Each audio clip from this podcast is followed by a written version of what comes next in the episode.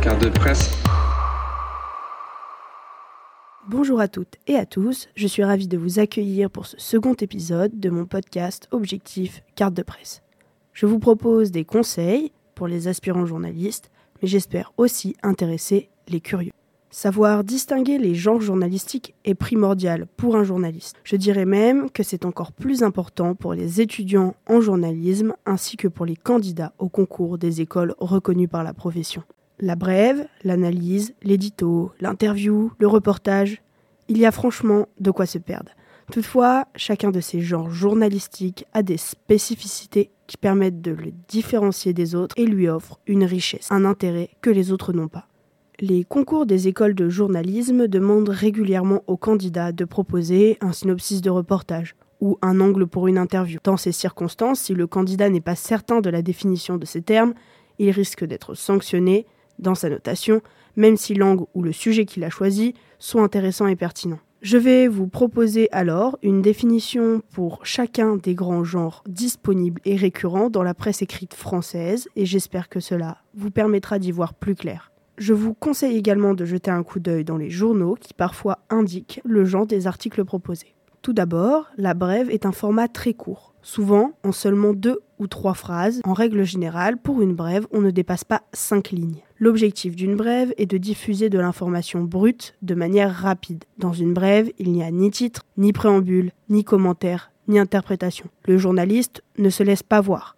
C'est une forme désincarnée d'écriture. Retenez que la brève, c'est la primauté de l'information immédiate. Écrire une brève est un exercice technique, il faut sélectionner l'information essentielle et l'exprimer en peu de mots. Les brèves se retrouvent dans un journalisme de type AFP, en sachant que l'AFP ou l'agence France Presse est le point de départ de toutes les rédactions et de tous les médias informationnels. L'AFP est forte d'un réseau de 2400 collaborateurs, dont 1700 journalistes actifs, basés dans 260 villes à travers 151 pays. L'AFP donne l'information rapidement, les médias en font ensuite des articles avec plus d'explications, de contexte et d'efforts de rédaction. Ainsi, la brève donne le où et le quoi dans l'information. Pour donner plus de détails, il faut étoffer. Le filet est un autre format court qui donne, en plus du où et du quoi, le pourquoi et le comment. Le filet fait en général une dizaine de lignes et offre une présentation simple de l'information. Le filet ajoute des éléments de contexte et répond à plus d'interrogations que la brève.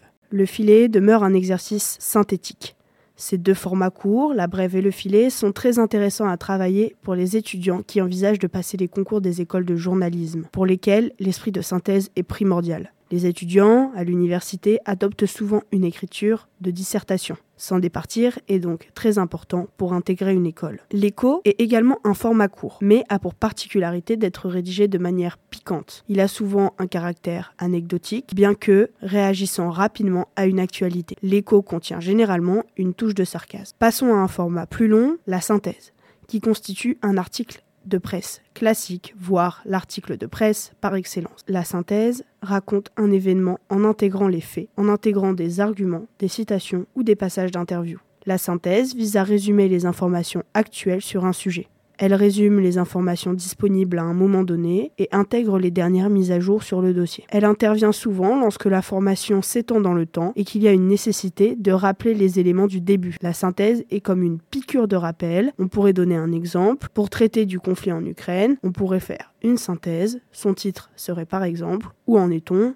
dans le conflit ukrainien? Après la synthèse, passons à l'analyse. L'analyse est proche de la synthèse, mais laisse plus de place aux avis et aux commentaires du journaliste. L'analyse reflète le raisonnement du professionnel et suit la ligne éditoriale de la rédaction sur un sujet d'actualité traité. Le reportage est un texte narratif, décrivant un événement de manière neutre et concise.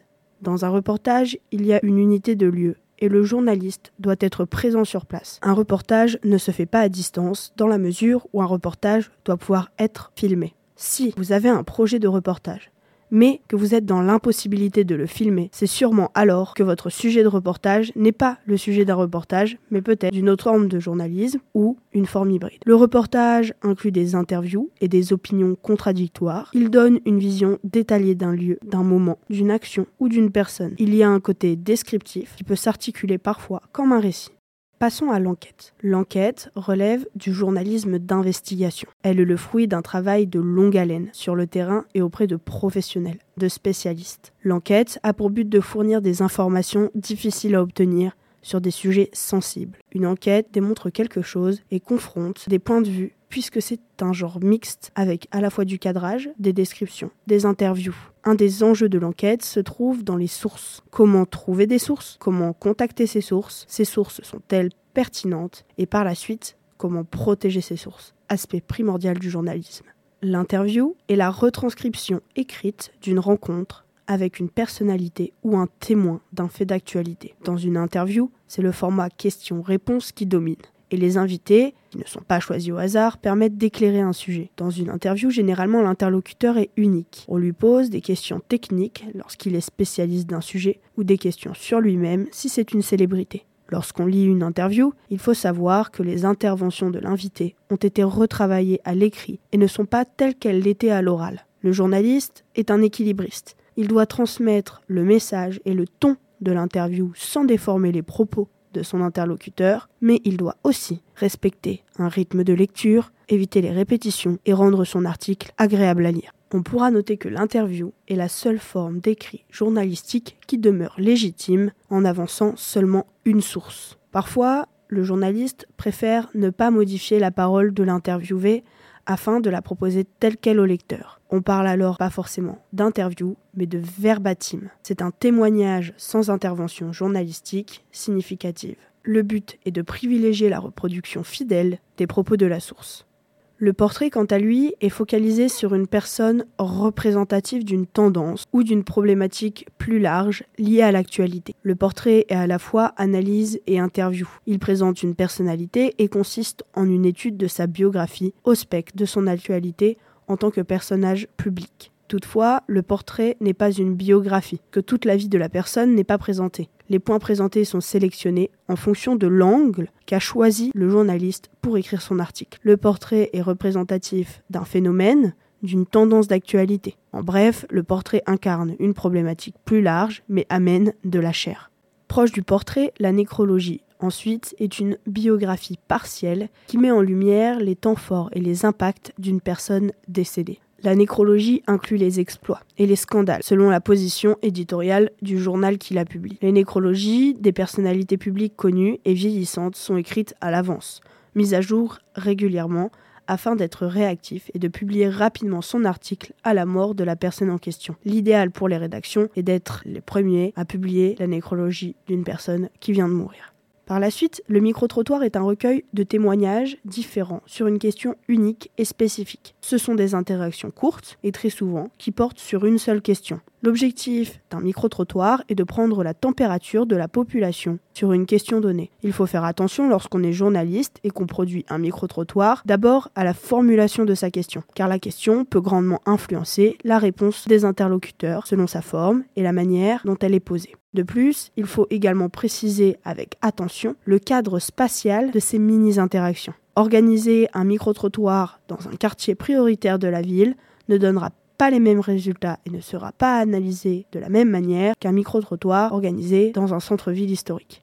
L'éditorial offre un point de vue original sur un sujet d'actualité. Il est rédigé par une personne haut placée dans la rédaction puisque c'est un exercice de positionnement et de style. Dans un édito, la forme et la rhétorique sont très importantes. Il est souvent lié à l'actualité, très chaude, court, clair et frappant.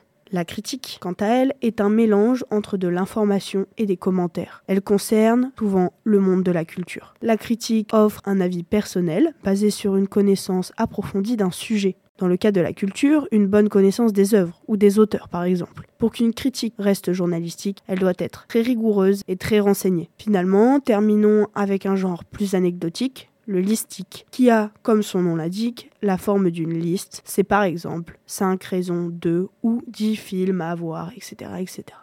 J'en ai donc terminé des genres journalistiques et espère que cette typologie aura pour vous été éclairante. Je tiens à vous préciser que des formes hybrides existent, que certains journalistes se permettent de dépasser les frontières entre les genres journalistiques. Si cela peut être valorisé d'une plume connue, il me semble qu'un étudiant doit avant tout apprendre à écrire dans ses moules avant de s'en départir. L'originalité est primordiale. Toutefois, elle ne se voit pas dans la forme de votre article, mais bien davantage dans l'angle que vous choisissez. Je vous remercie pour votre attention. Je vous prépare d'ores et déjà un prochain épisode et j'espère que vous serez là pour l'écouter. Je vous souhaite une bonne fin de journée et vous dis à bientôt.